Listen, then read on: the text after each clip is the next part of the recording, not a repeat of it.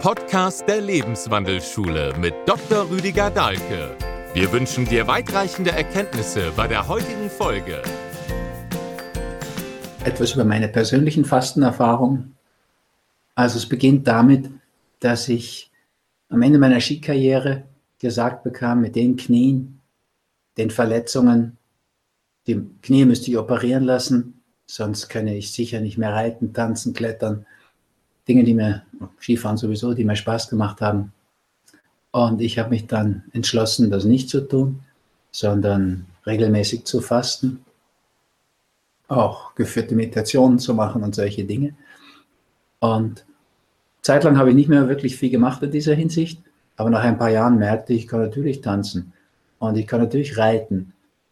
Bin dann sogar noch ein paar Mal Ski gefahren auch.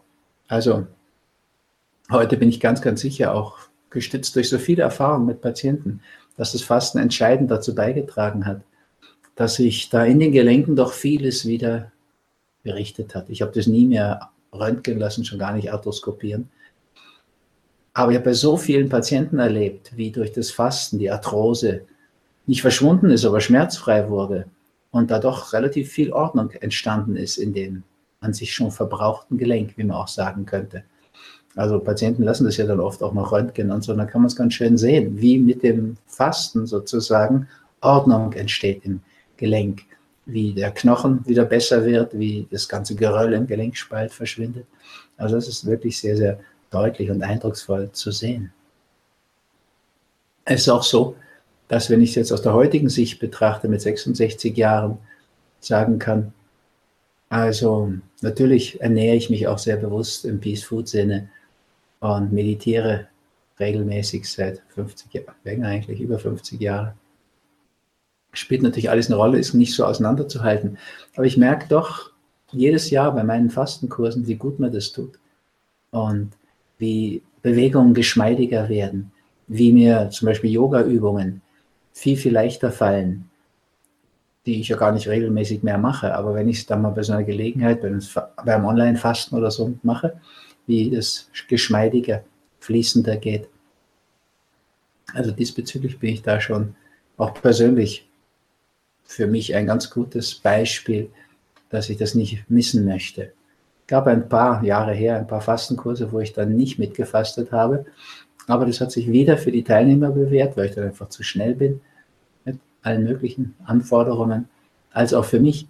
Es ist schon ganz wichtig, dass ich das auch mitmache, dass ich das erleben kann wie es mir nützt und wie es mich eigentlich bei wenig sportlicher Bewegung, die ich heute noch mache, ganz gut in Form hält. Ich weiß es natürlich von Patienten auch, die dann sehr viel kränker kommen.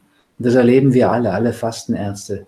Habe ich auch mit dem Andreas Michalsen besprochen. Da ist es genauso. Umso schlechter die Leute dran sind, umso besser greift es natürlich, umso deutlicher ist der Unterschied, umso mehr spürt man das natürlich auch. Und das finden wir in vieler Hinsicht. Und gerade da ist das Fasten dann so extrem eindrucksvoll. Aber ich muss trotzdem auch sagen, immer wieder merke ich im Vergleich mit anderen dann, Gleichaltrigen zum Beispiel, was es macht, was es helfen kann, wie das auch jung erhält, also jedenfalls mal geistig klar erhält und immer wieder Klärungsprozesse bringt. Also so gut wie beim Fasten, wenn ich weniger schlafe und viel wacher bin, schreibe ich sonst Glaube ich nicht. Also insofern schreibe ich eigentlich immer fastend. Entweder eben in einer richtigen Fastenzeit, das mache ich ja mehrfach im Jahr mit den Fastenseminaren, aber auch jeden Morgen. Ja, also ich esse, lasse das Frühstück immer aus, wenn ich schreibe und esse dann erst mittags, zwölf frühestens, manchmal auch erst um zwei. Und bis dahin habe ich sozusagen diesen Fettstoffwechsel, den Fastenstoffwechsel. Der tut mir wirklich so sehr, sehr gut. Ich weiß es von Krebspatienten, wie gut ihnen der Fastenstoffwechsel tut, ja, wie Tumore schrumpfen. Da muss man nur aufpassen, dass man danach eine Ernährung in diesem Fettstoffwechsel weiterführt, also ketogene Kost, so wie ich es mit Peace Food, die Ketokur, beschrieben habe. Das ist ein ganz wichtiger Punkt dabei. Dann kann man tatsächlich in diesem Sinne, wie der Preuß das mit seiner Preußkur immer gesagt hat, tatsächlich auch Krebs aushungern. Also Natürlich gibt es offensichtlich, wie man an mir sieht, auch Dinge, wo das jetzt nicht so greift. Also die Haare sind mir nicht nachgewachsen durchs Fasten. Und die Brille ist zwar immer schwächer geworden mit Fasten und Ernährungsumstellung, aber ich brauche sie schon auch noch. Also jetzt hier gerade in der Situation eigentlich nicht, da habe ich es dann auf, aus Faulheit an. Aber beim Autofahren oder so würde ich sie schon brauchen für die Ferne. Also es ist ein verblüffendes Mittel.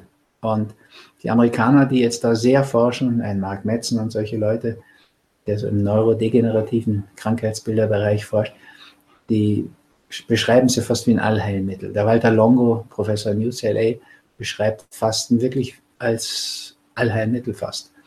Und glaubt auch, dass in zehn Jahren das immer die erste Empfehlung der Ärzte sein wird. Naja, sein Wort in Gottes Ohr. Ich hoffe ja auch, dass wir da mehr Durchbrüche erzielen noch. Dass auch den Schulmedizinern das noch klarer wird. Ich glaube nicht, dass gegen alles hilft, ehrlich gesagt. Aber bei ganz vielen, und das ist ein wunderbarer Einstieg, das macht es mir auch so gut, es zu empfehlen.